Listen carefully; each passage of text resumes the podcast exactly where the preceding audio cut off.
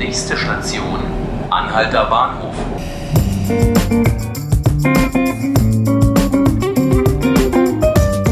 Hallo und herzlich willkommen zu 5 Minuten Berlin, dem Tagesspiegel Podcast.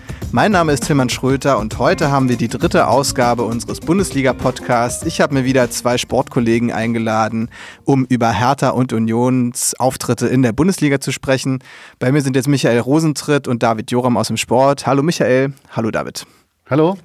Hallo Servus. zusammen. Wir fangen mal mit Union an, David. Ähm, die haben ja jetzt am Wochenende den ersten Achtungserfolg ähm, gegen Augsburg auswärts gelandet, den ersten Punkt in der Bundesliga. Wie war das Spiel? Ja, ich würde sagen, das Spiel war ähm, vor allem die ersten 20 bis 25 Minuten eher unterklassig, war kein guter Fußball.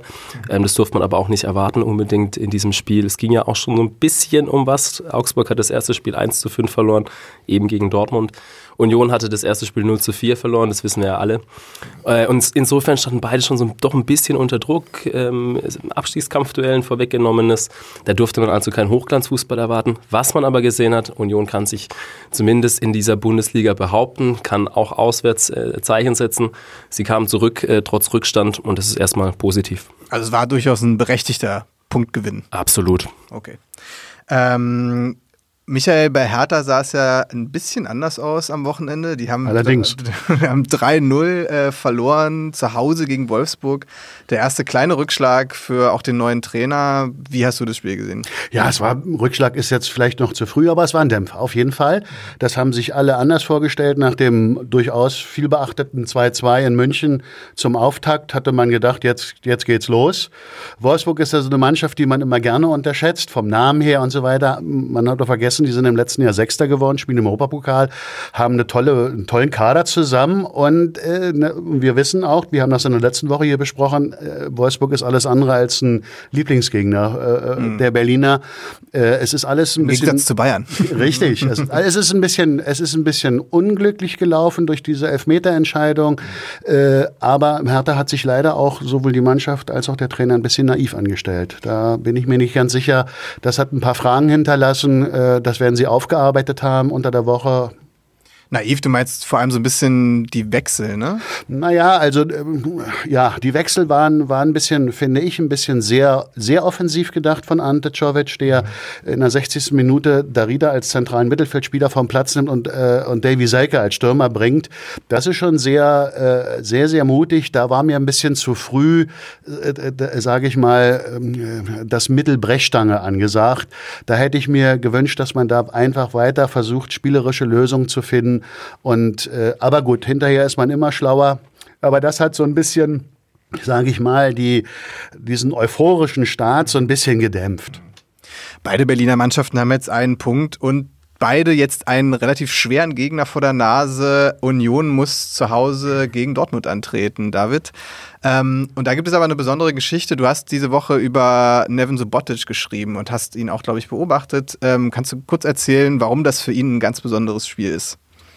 Ja, äh, wurde ja, genau wie du es richtig gesagt hast, sehr viel geschrieben, jetzt nicht nur vom Tagesspiegel, sondern von der gesamten Berliner Presselandschaft. Ja. Ich glaube, auch überregional war das Thema. Äh, der Neven Subotic hat natürlich seine beste Zeit beim BVB erlebt. Da war er neun Jahre lang sehr, sehr, sehr erfolgreich. Zweimal Meister, zweimal Pokalsieger. Supercup hat er gewonnen. Gut, der zählt jetzt nicht so viel, aber immerhin. Ähm, er war da auch so eine Figur, die eben in dieser Ära Klopp von Anfang an dabei war. Und das schätzen die Leute in Dortmund noch, ähm, ja, das rechnen sie ihm noch sehr hoch an, dass er eben da auch alles gegeben hat für den Club. Ähm, hat sich da immer als absoluter Sportsmann präsentiert.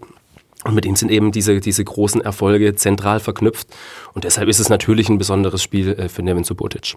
Er hat ja auch, was man so lesen konnte, ich habe das Spiel jetzt selbst nicht gesehen, am Wochenende durchaus auch äh, Stabilität reingebracht. Das war ja sein erstes richtiges Spiel für Union. Hast du das auch so gesehen?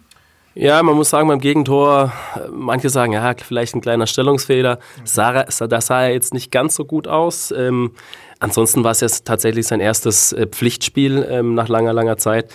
Äh, insofern war der Auftritt in Ordnung. Klar, allerdings ist Dortmund natürlich jetzt äh, eine völlig andere Hausnummer. Er hat es auch selbst erwähnt. Da kommt jetzt Sancho auf ihn zu, Reus, äh, Alcázar. Das sind natürlich äh, Kaliber, äh, ja, äh, die hat man an der alten Försterei noch nie gesehen in der Form. Okay. Michael, bei Hertha hat sich die Personalsituation auch ein bisschen entspannt, sag ich mal. Plattenhardt kommt, glaube ich, wieder. Ähm, wie ist es da? Wird er spielen? Ähm, es sind auch, glaube ich, noch andere Spieler jetzt wieder fit geworden. Äh, Marvin Plattenhardt hatte eine sehr gute Vorbereitung, was für ihn immer äh, als Typ sehr wichtig ist, dass er konsequent äh, die Vorbereitung spielen kann. Im vergangenen Sommer war das ja durch die WM-Teilnahme nicht so richtig und er kam das die ganze Saison eigentlich nicht wirklich in Tritt. Er hat sich dann eine muskuläre äh, Verletzung zugezogen, nicht schwer, aber die hat ihn äh, die ersten Spiele im Pokal und gegen die Bayern äh, zuschauen lassen müssen und zuletzt gegen Wolfsburg war er auch noch nicht spielfähig. Jetzt ist er Mannschaftstraining, er wäre eine Alternative für hinten links. Dann könnte Maxi Mittelstädt eventuell nach vorne gehen, vorne links spielen. Äh, äh, das wäre eine Option, das ist vielleicht ein durchaus denkbarer Wechsel. Mhm.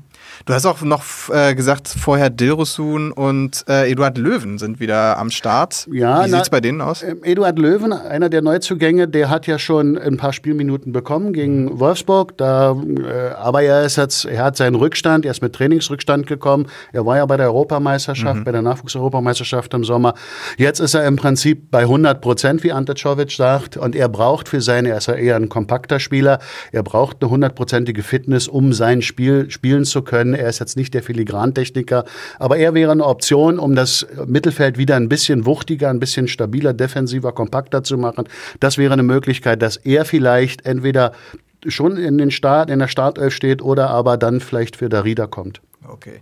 Wir machen einen kurzen Ausblick nach vorne. Ähm, David, Union hat sich gegen Dortmund schon ein paar Mal gar nicht so schlecht angestellt. Jetzt kommen sie am Samstag in die alte Försterei. Was erwartest du vom Spiel?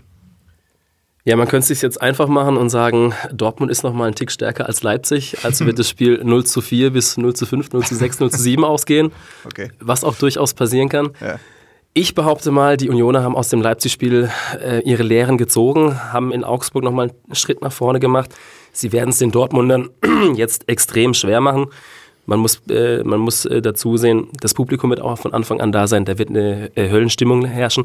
Und wenn sie es schaffen, die Dortmunder in Zweikämpfe zu verwickeln, eklig zu sein, die so ein bisschen auch in deren Hälfte zu beschäftigen, so ein bisschen auch Dreckspatzigkeit an den Tag zu legen, wie man manchmal ganz gern sagt, dann ist da was möglich. Wenn sie natürlich nebenher laufen, ähnlich wie gegen Leipzig, dann kann es wieder böse enden. Michael Hertha muss nach Schalke. Ich würde nicht sagen, dass äh, Czovic jetzt schon unter Druck steht, der Trainer von Hertha, aber er muss wäre schon gut, wenn jetzt wenigstens ein Unentschieden bei rauskommt. Na klar, also äh, es ist ein neuer Trainer, übrigens ganz ähnlich in Schalke. Da gibt es auch einen neuen Trainer, auch äh, neue Transfers. Sie sind beide, äh, stehen beide punktgleich mit einem Punkt da. Äh, wir wissen, äh, Schalke hat das letzte Heimspiel, das erste der Saison, auch 0-3 verloren gegen die Bayern, so wie Hertha 0-3 gegen Wolfsburg. Ähm, ja, aber es gibt einen kleinen, es gibt einen kleinen, einen kleinen sage ich mal, Hoffnungsschimmer im vergangenen Jahr zur fast selben Zeit, äh, damals schon am zweiten Spieltag, nicht am dritten, hat äh, Hertha auch auf Schalke gespielt, hat damals 2 zu 0 gewonnen und das 14 Jahre äh, nach dem letzten Sieg von, mhm. von Hertha äh, auf Gelsenkirchen. Das war so ein bisschen so ein, so ein Aha-Erlebnis. Das hat die Mannschaft äh, unglaublich gestärkt und Selbstvertrauen geschenkt. Wir erinnern uns, danach kamen die beiden Heimspielsiege gegen Gladbach und gegen Bayern und am sechsten Spieltag war Hertha Dritter. Das war ein toller Start. Davon hat dann der Verein auch bis, ja, fast bis zum Ende gezerrt. Alles klar, dann gucken wir mal, wie die beiden Berliner Mannschaften die Brocken, die jetzt vor ihnen liegen, meistern. Vielen Dank, Michael. Vielen Dank, David. Bitte gern. Gerne. Das war's mit den 5 Minuten Berlin. Ich wünsche Ihnen jetzt noch einen schönen Tag und einen spannenden dritten Spieltag und bis nächste Woche.